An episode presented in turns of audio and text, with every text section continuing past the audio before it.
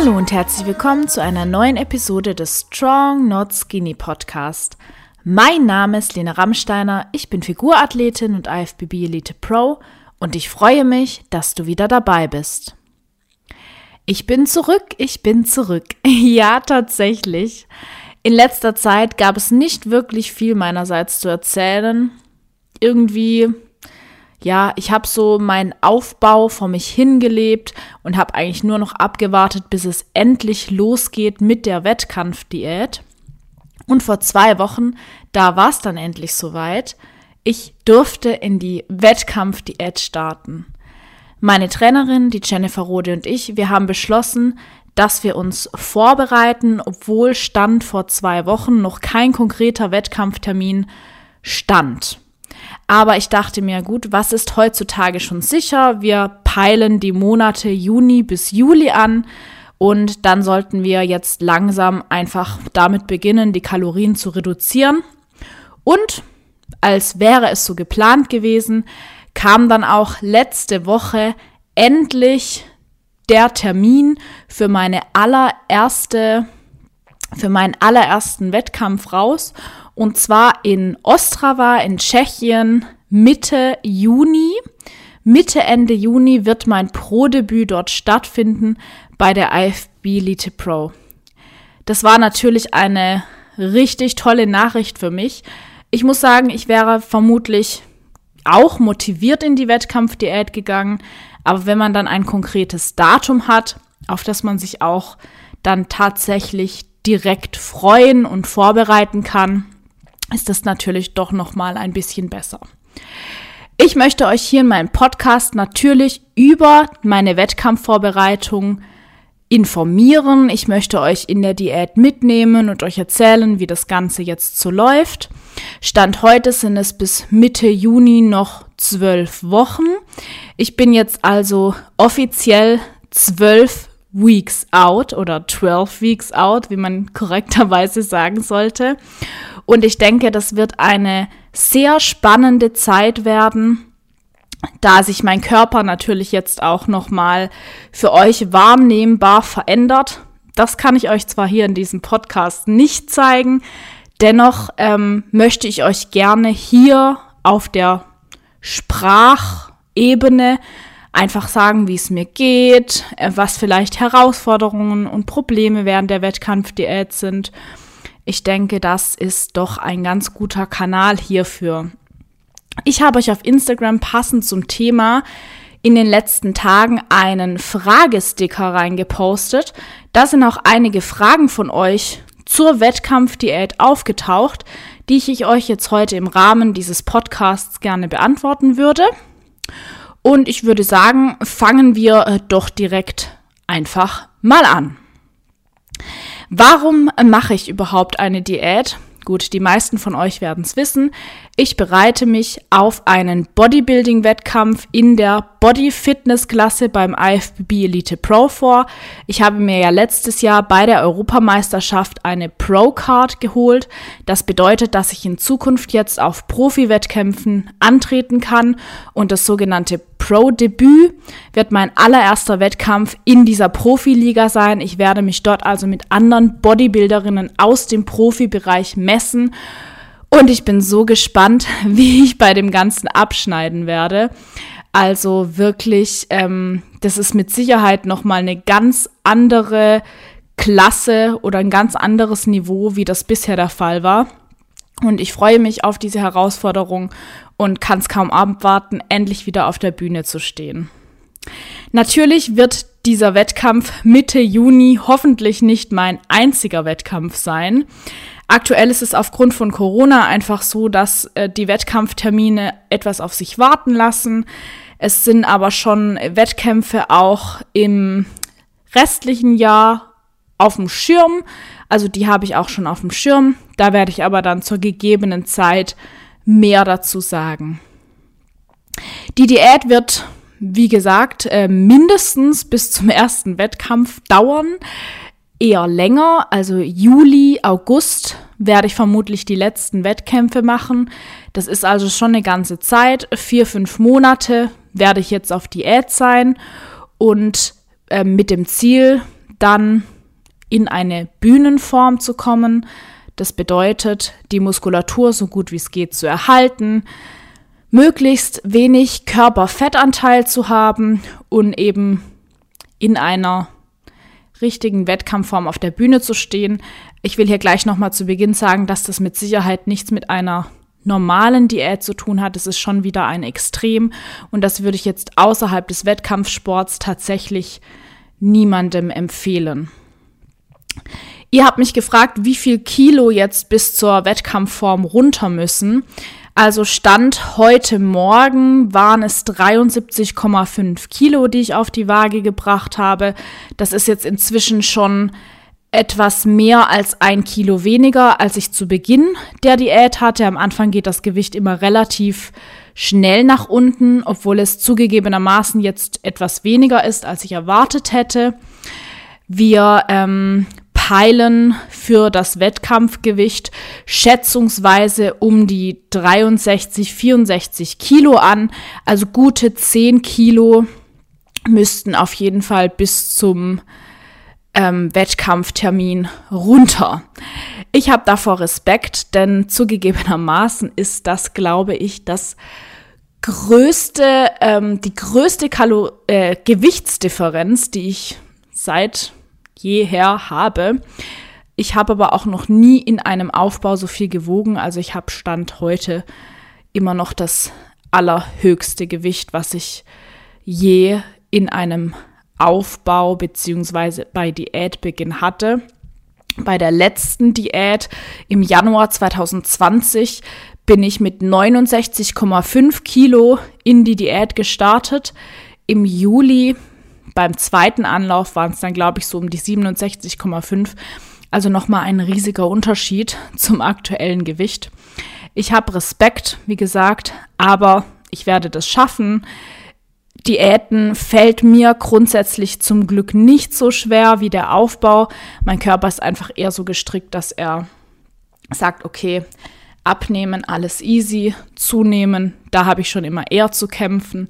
Wer mir auf Instagram folgt, weiß vielleicht, dass ich im Aufbau bis zu 4000 Kalorien täglich essen musste.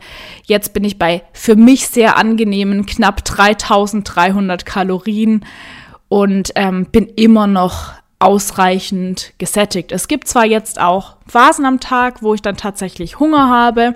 Vor allem ist das vor dem Essen der Fall, aber das ist alles noch aushaltbar. Meinen aktuellen Körperfettanteil, den kenne ich leider nicht. Wir machen das Ganze so, dass wir die Erfolgskontrolle anhand des Gewichts, anhand von Formbildern und anhand von der Hautfaltenmessung vornehmen. Theoretisch könnte man aus diesen Hautfalten einen Körperfettanteil errechnen.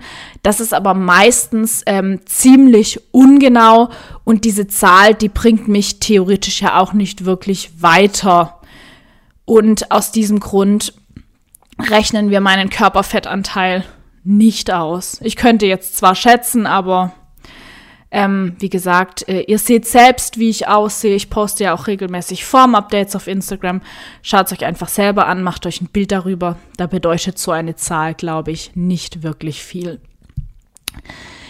Ich mache die Wettkampfvorbereitung, wie ihr heraushört, nicht alleine. Ich werde da begleitet durch meine Trainerin Jennifer Rode. Ich arbeite mit Jenny jetzt schon seit 2018 zusammen. Sie hat mich schon auf meinen allerersten Wettkampf begleitet, kennt meinen Körper also inzwischen fast genauso gut wie ich. Und mit ihrem Fachwissen und ihrer Expertise bin ich mir sicher, dass wir auch dieses Mal wieder ein super Paket auf die Bühne stellen. Also ich vertraue ihr da wirklich zu 100 Prozent. Und ähm, alleine würde ich mir so eine Wettkampfvorbereitung ehrlich gesagt auch gar nicht zutrauen. Wie wir das Ganze gestalten, wie gesagt, eine Diät. Wir gehen mit den Kalorien runter. Das Ganze wird jetzt Step by Step gemacht. Also ich gehe jetzt nicht gleich in das Defizit, das ich jetzt gegen Ende der Wettkampfdiät haben werde, sondern man reduziert die Kalorien wirklich Stück für Stück. Am Anfang waren wir bei 3500 Kalorien. Wir haben das ähm, Gewicht nach der ersten Woche analysiert, da ist nichts passiert. Dann sind wir jetzt weiter mit den Kalorien runtergegangen auf knapp 3300 Kalorien und jetzt passiert was. Ich vermute also, meine Erhaltungskalorien liegen so roundabout bei 3500 Kalorien. Wir gehen in ein moderates Defizit von 200, 300 Kalorien am Anfang und mit schwindendem Körperfettanteil wird dann auch mein Kalorienverbrauch heruntergefahren. Ich ähm, werde auch weniger verbrauchen.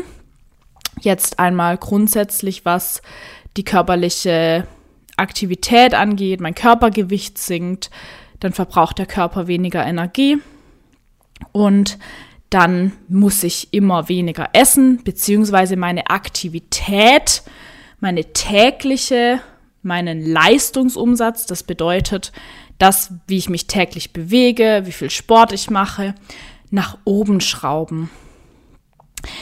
Erst einmal machen wir das hauptsächlich über die Ernährung. Das bedeutet, wir gehen in ein Kaloriendefizit, was die Kalorienzufuhr angeht. Ich fange jetzt aber auch schon an, mich ganz bewusst mehr zu bewegen, als ich das vielleicht im Aufbau tue.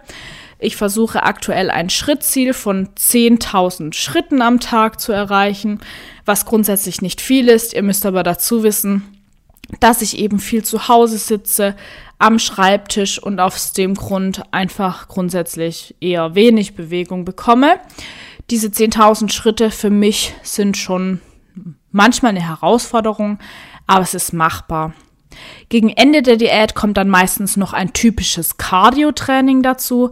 Das hat meistens den Grund, dass man da eben in relativ kurzer Zeit nochmal mehr Kalorien verbrennen kann, wenn man sich eben schneller bewegt, zum Beispiel auf dem Laufband oder auf dem Crosstrainer, Stepper, ähm, spart man sich eben Zeit, mehr Zeit, wie wenn ich jetzt einen ewigen Spaziergang machen würde, um die gleichen Kalorien zu verbrennen.